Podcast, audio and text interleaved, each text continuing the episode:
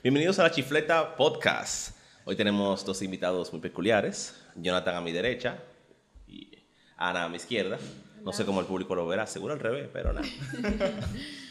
el día de hoy, señores, eh, vamos a tocar un tema un poquito diferente, no un tanto humoroso.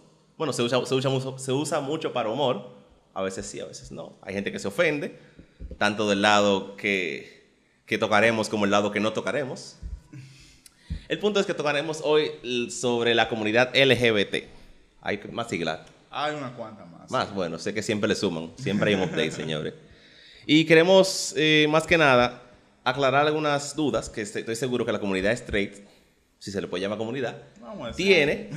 Y, y por ignorancia, sabemos que la gente por ignorancia no, cuando ignora algo, lo asume como malo y lo descarta siempre.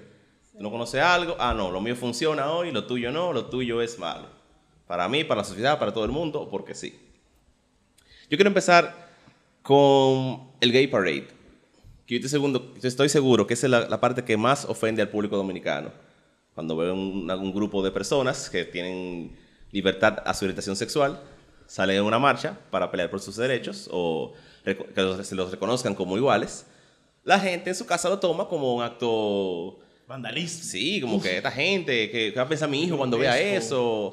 Mi hijo puede ver y a ver John Wick. No importa que John Wick le clave un lapicero un ojo a una gente, pero estos dos besándose, no. Oh. Eso no puede pasar. Pero yo quiero que ustedes me digan, con sus palabras, qué es el Gay Parade y qué busca lograr en el país o en cualquier parte del mundo. Eh, bueno, ¿se puedo comenzar yo? Claro, claro, claro Jonathan, eh, ¿Qué te digo, mano? Eh, ah, un paréntesis. Puede que se un el micrófono por si acaso, para no. Ah, está bien, Todo, todo bien el audio. producción dice que sí, que el audio está bien. Gracias, producción. bueno, básicamente, eh, el Gay Parade se celebra eh, básicamente anual desde 1969. fue. O sea, son 40, 50 años. Básicamente, sí. Wow, sí, 50 años. Incluso Google hizo un doodle. Ah, sí, sí, sí. Como cada, década, así como con un poquito eh, conmemorativa a eso. Y básicamente fue como que eh, un hito que marcó por primera vez eh, la lucha por los derechos LGBTQ. Ya. Wow, LGBT. Ok. Y básicamente ya para esa época comenzaron ya a, a moverse en lo que fueron los riots de Stonewall. Y bueno, en conmemoración a eso, en conmemoración a, tú sabes, a una lucha por reconocer derechos de personas que, tú sabes, somos diferentes, pero no necesariamente malvados, como nos han puesto. Ok. Básicamente, este, esta conmemoración, esta celebración. Ustedes, perdón. ¿Ustedes admiten que son una diferencia? ¿Qué te digo? Somos diferentes. O sea, en el sentido de que eh, vamos a decir que a nivel de lo que tradicionalmente se, se hace, pues nosotros tenemos una preferencia. Ok. Eh, vamos a decir diferente a lo tradicional. Ok, ok. Pero ese es el punto. Para mí, para mí, para mí, para mí, para mí, el tema del de, Gay Parade es con más como un motivo para tú desdemonizar un conjunto de personas que simplemente expresan una preferencia sexual diferente al conglomerado, diferente a la media, diferente a la mayoría. Y simplemente tomarlo como un momento en el que tú, coño, yo no soy, o sea, yo no soy como me pintan, yo no soy el, demonio que me proyectan ser. Al fin y al cabo, simplemente soy una persona común y corriente, o sea, en ese sentido parecido a usted, un humano más que simplemente elijo expresar aquellas cosas que, o sea, mi amor por otra persona que es del mismo sexo. O sea, al final no hay nada evil en eso, no hay ningún tipo de demonio tras eso.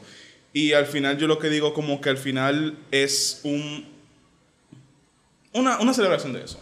Una celebración de que, ok, estamos juntos, fíjate cómo es y al fin no, no estamos causando hambre o guerra en el mundo. al final coño, hay, cosas mucho peores que esto y simplemente estamos juntos, estamos celebrando esto, estamos celebrando que nos tenemos, tenemos derecho y que al final somos personas, después de todo.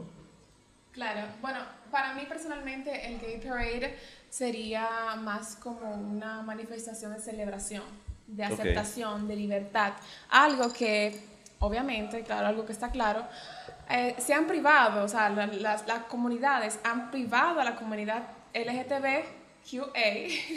Agregando, más siglas cada vez que hablan, bueno. Ah, de esa libertad, de esa celebración, de tu poder simplemente querer a una persona por lo que es, simplemente por el gusto que tenga la preferencia sexual. Y quitar ese estigma que tienen las personas tradicionales, porque cada quien es diferente, pero existe cierta tradición, o sea, más en nuestra comunidad dominicana, porque eso hay que decirlo. Y yo veo que en verdad eso es como una manera de que la persona que está siendo atacada, por así decirlo, o se siente un poco encerrada, un día para tú decir, bueno, yo soy yo, no me importa, yo soy yo, yo amo a quien yo amo y yo voy a celebrar por mi día, aunque sea ese día, pero le da esa satisfacción que la persona debe de tener como ser humano, porque lamentablemente si somos seres humanos y vivimos encerrados en algo que no somos y nos dan esa brecha, como decimos los dominicanos, de poder disfrutar, de poder celebrar con mi, propio, mi propio tipo de persona, por así decirlo, yo lo aprovecharía en verdad yo lo veo excelente. Yo siempre lo he apoyado, siempre cada vez que ponen los conmemorativos, perdón, ¿esa es la palabra? No sé.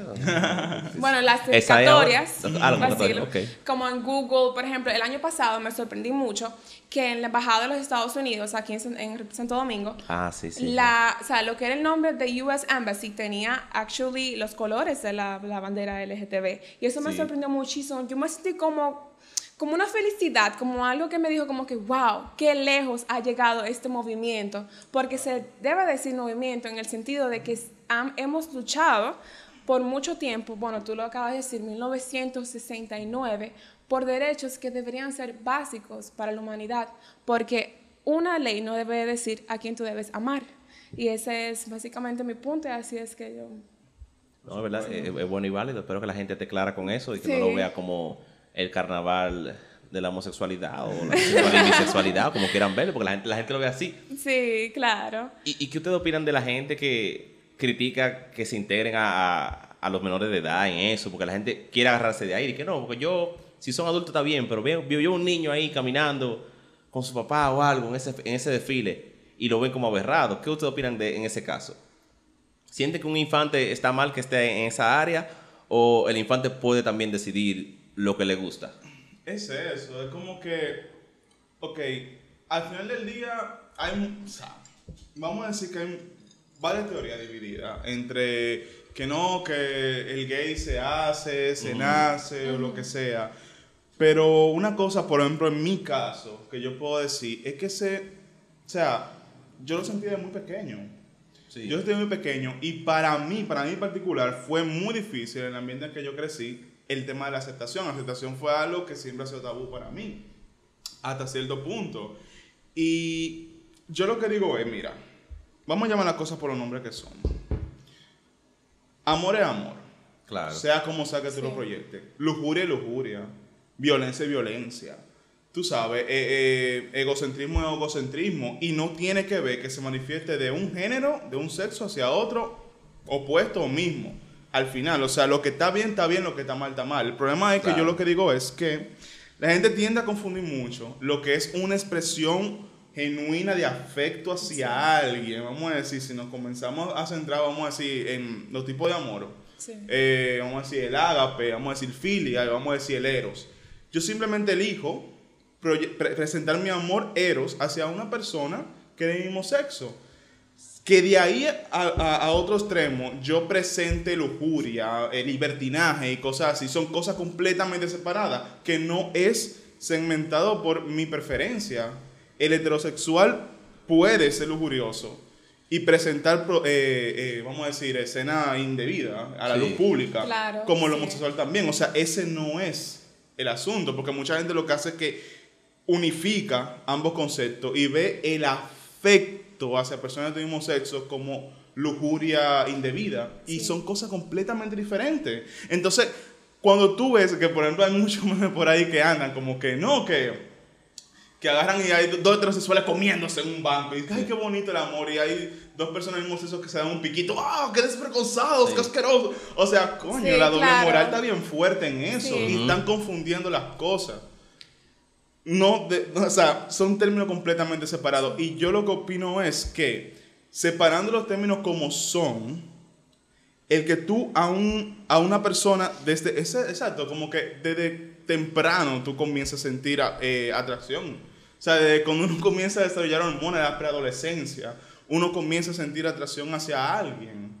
Y en ese punto, mejor en ese punto que antes, que tú comiences a entender bajo información que lo que tú, hacia, hacia quien tú decidas eh, presentar ese afecto, ese eros, ese amor eros, no te dicta como alguien negativo o positivo, es quien tú eres y punto. Entonces, ese nivel de aceptación es mucho más provechoso que tú se lo enseñes a alguien desde el principio, porque también hay otra cosa que confunden incitar versus enseñar. Información es información. Claro. Yo te digo, esto puede pasar. Esto, si, si sucede, puede ser considerado como algo válido. Sucede. No está bien o mal. Sucede y punto. Entonces yo te doy a ti la información para que tú puedas entonces elegir. Y si en caso tú eliges ese tema de que tú vas a, mostrar tu afecto hacia alguien de tu propio eh, sexo, pues, ¿qué hay de malo con ello?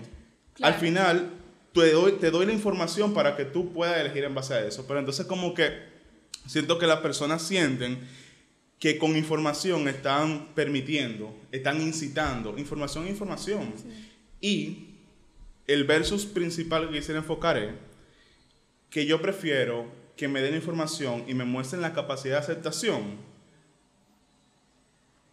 a que me repriman, me mantengan por debajo de la media, siendo, sintiendo que hay algo mal conmigo y eso me hace crecer en un preadolescente, adolescente, adulto, amargado, frustrado, condicionado por un mundo que me está diciendo que estoy mal.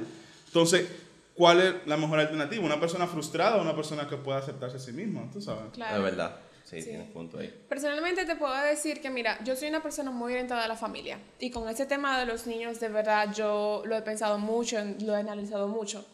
Y ha llegado al resultado de que yo siempre he tenido pendiente de que la tolerancia en las personas, hacerlas desde un principio es muy importante, ya sea straight, sea gay, lesbiana, lo que tú quieras hacer en esta vida. Pero, ¿qué te puedo decir sobre un niño en un parade gay? Yo lo veo completamente bien. Yo prefiero que un hijo mío o un sobrino, un primo, lo que sea, esté informado, como tú dices, porque con la información se pueden evitar muchas cosas.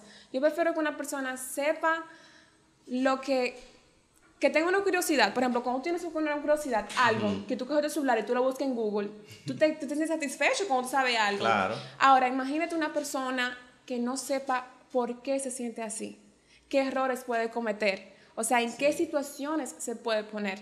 O sea, que yo prefiero 100% educar a un niño desde el principio, que tenga preguntas, que me diga, mira mi amor, este es amor y este es amor por igual. O sea, no importa no que sea... Tabú no creen tabú. Mi amor, si algún día tú me dices, mami, tengo curiosidad o tía, lo que sea, yo te voy a explicar porque no, eso es algo que ya, señores, hay demasiado tabú. Y eso en todos los países. Simplemente estamos aquí en Santo Domingo que obviamente, somos un país latino y de por sí, Ya, ya está. Pero eso sucede en todos los países, o sea, las familias siempre tienen un poco de ¿cómo decirlo?, reserva en cuanto a lo que es tocar ese tema con relación a los niños. Pero yo, honestamente, si cualquier tipo de persona, puede ser joven, puede ser, hasta no personas mayores, hay, personas mayores que no saben. Pasa, pasa, sí. Hay personas mayores, señores, que después de que tienen sus hijos, que tienen su matrimonio, es que se dan cuenta de por qué se sentían así. ¿Por qué? Simplemente porque se informaron. Porque como tú dices, lo que hace eso es un gay parade, informar a la persona, señores, o sea, tú ves esto en la calle y tú te preguntas, y que yo como niño digo, acá, mami, esos colores, ¿qué es eso? Tú sabes, yo preguntaría. Y imagínate, si tú sabes algo ya de un principio, te, te ahorraría muchas cosas. Y vete por ese camino y simplemente sé tolerante hacia las cosas. Entonces, ¿tú consideras que el gay parade eh, es tan, tan, ¿cómo se dice la palabra? demostrativo que se ve así como, como carnaval, así muy colorido, mucha música, mucha gente. Es para que las personas que no tienen conocimiento conozcan y como tú dijiste, por ejemplo, un niño que no sabe, conozca y sepa, mira, esto sí que funciona. Hay personas que tienen mismo sexo que, que, se aman y se quieren igual como tú te quieres siendo heterosexual y no hay problema de que tú en un futuro si quieres eh, estar con, con, con, con una mujer, siendo tú un hombre, Sí. una mujer, de nuevo. No hay problema, o sea, nadie lo debe ver mal. Y ellos luchan por eso. Eso es lo que quieren más o menos. Claro, llevar. y no solamente esa tolerancia, también es el respeto, porque con el conocimiento viene el respeto inmediatamente, porque la ignorancia viene aparte de qué? De la mala información. Sí. Si tú eres una, miedo, una persona ignorante, señores, es una persona mal informada. Lo desconocido te va a dar miedo, y eso todo el mundo lo dice. Sí. Entonces, lo que yo pienso es que sí, claro, es una manera de informar, pero también es una manera de celebrar. Ok. Porque es un, es, es- es un momento que tú te sientes libre completamente. Exacto, o sea, somos una minoría, somos una minoría. Lo mismo Sí. que pudo haber pasado con el tema del racismo hace décadas atrás, es lo mismo que estamos sufriendo nosotros, por así decirlo, ahora. Es Sí. simplemente Ok. una minoría, la cual, por definición, no es parte de la mayoría, Mm. y al ser un aspecto identificable y particular diferente a mí, pues yo lo juzgo, lo tildo, no lo conozco y comienzo entonces a crear una, o sea, prejuicio y crear Etiquetas. etiquetas alrededor Sí. de eso que al final lo que hace es que crea división. Y lo que digo es como que crea división en aspectos no relevantes. Sí. O sea, mi color de piel, come on. O sea, mi orientación sexual. O sea, yo te estoy dañando a ti directamente. Sí. O sea, ¿cómo cambia eso? Mi trabajo, sí, mi ¿cómo- forma de vivir. mi- O sea, yo sigo siendo un profesional. Esa es una parte de mí. Yo soy Sí. un profesional, yo soy un hijo, soy un padre también. Sí. Puedo ser un una persona que disfruta hobby, una persona que disfruta bailar, una persona que disfruta el arte, una persona que disfruta la ciencia. Puedo ser una persona que aporte positivamente a mi comunidad.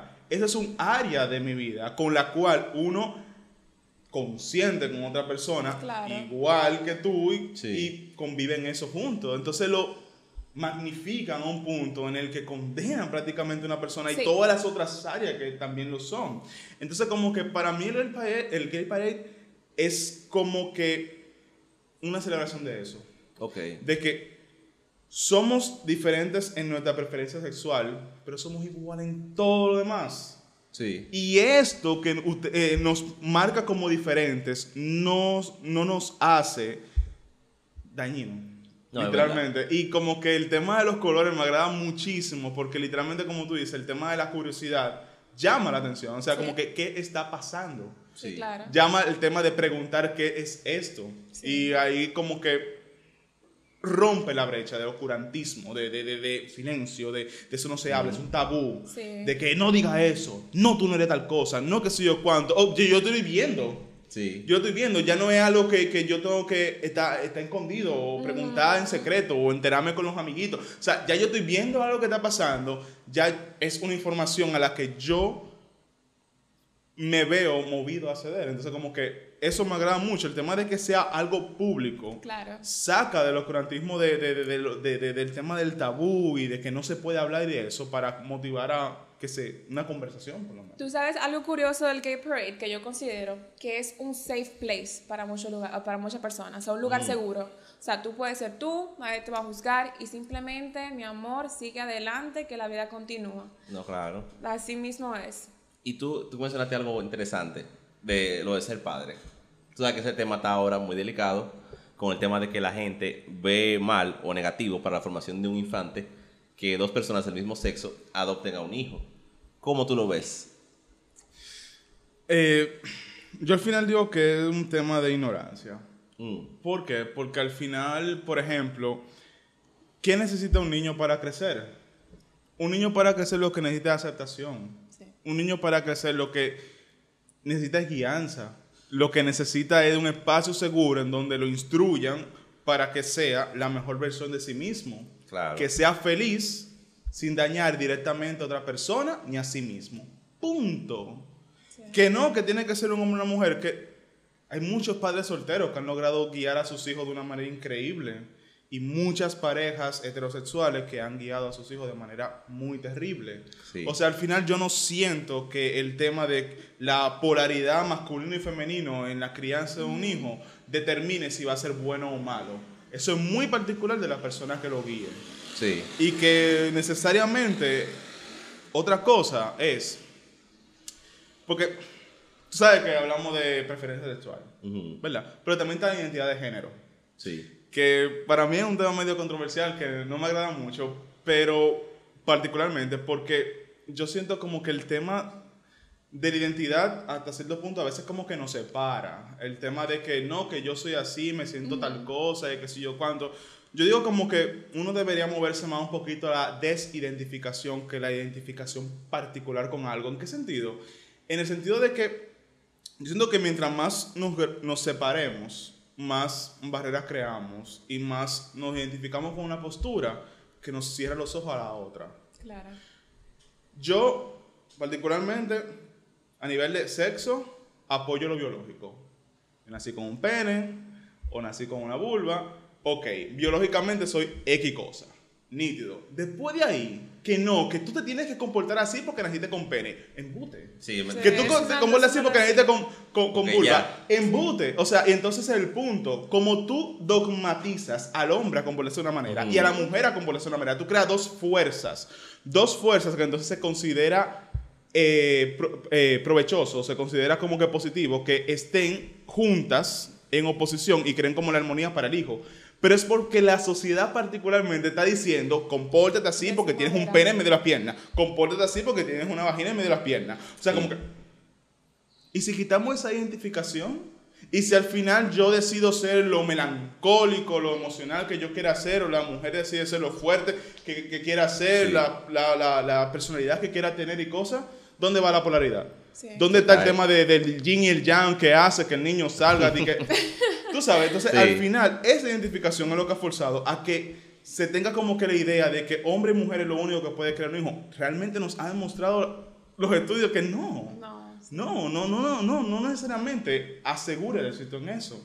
Entonces, yo entiendo que la identificación con esa identidad de género es lo que crea estas polaridades y que si uno se logra desidentificar con eso, no importa los progenitores o directamente los tutores que tengan un hijo, no determina el hecho de que vaya a salir bueno o, malo. Exacto. Yo también uh, opino igual que tú, pero yo me voy ya más un poquito a lo que mm, son, o sea, las personas que lo están criando. Vamos a poner si es una pareja gay, una pareja lesbiana. Ustedes saben que cuando una pareja gay y lesbiana se juntan es porque tienen un amor bien puro y tienen la mejor intención para cada uno. ¿Por qué? Porque viven de un lugar de represión. O sea, su único lugar donde puedan estar seguros es con su pareja, en cierto sentido, o sea, hablando de ese modo. Entonces, ¿qué tú haces con eso? ¿Qué tú quieres hacer? Compartir ese amor. No. Me imagino que una pareja heterosexual por eso se casan, por eso tienen hijos. Entonces, una pareja gay, perdón, tiene que tener los mismos derechos y no puede ser juzgado. ¿Por qué? Porque como venimos diciendo desde el principio, amor es amor. Y el amor que tú le puedas dar a un niño, siendo hombre, mujer, siendo lo que tú quieras, eso es lo más bonito que ese muchacho va a querer, señor. Ese muchacho lo que quiere que lo críen bien, ese muchacho lo que quiere que tú, cuando ese niño te diga, mami o papi, mira, esto y que lo otro, que tú le entiendas, que tú lo comprendas, que tú le des un tipo de crianza o cariño que a ti no te dieron. Porque yo imagino que como hay personas que hay reprimidas, me imagino que ellos cuando estaban creciendo quisieran que su padre le hubiesen dicho, mira mi amor, esto no es así, esto es así, que si yo cuando... Hasta cúmpleme en, la escuela, hasta cúmpleme en la escuela, un bullying, lo que sea. Entonces, yo siempre lo he visto y lo he presenciado porque tengo, o sea, compañeros que tienen sus hijos y yo me he fijado que es un amor, una comprensión, una cosa, miren señores, que de verdad el mejor tipo de persona que puede crearse es ese de verdad. Claro, porque eh, eh, es algo chulísimo, porque por ejemplo, fíjate, cuando tú te enfrentas al tema de tú ser diferente, de tú ser juzgado, de tú vivir en base a bullying, de tú vivir eh, separado de, dogmatizado como y cosas así, tú tienes una de dos opciones. O tú te superpones a ese odio y te niegas a ser una persona que promueva eso más hacia adelante. Sí. O abraza ese odio y te convierte en una persona amargada. Sí. Generalmente, como tú dijiste, la persona que decide unirse con otra persona y llegan al punto incluso de querer a un hijo en la cultura LGBTQ, en la, en la comunidad LGBTQ, realmente son personas que han ido hacia el otro extremo han ido, son personas que han conocido esa represión, así como se puede identificar a personas que han padecido de fuerte racismo, de fuertes eh, persecuciones por, eh, por, eh, em, por creencias, por creencia religiosa o política y cosas así, comienzan a apreciar el tema de que son divisiones que nos hacen daño. Y tú terminas convirtiéndote en un factor de cambio positivo. Y aquello que tú te das cuenta que te están transmitiendo a ti, tú te niegas rotundamente a transmitirlo más adelante. Entonces, hay un ente positivo que, oye, muchísimas culturas espirituales lo dicen. Del sufrimiento se transmuta en literalmente bondad, en pureza.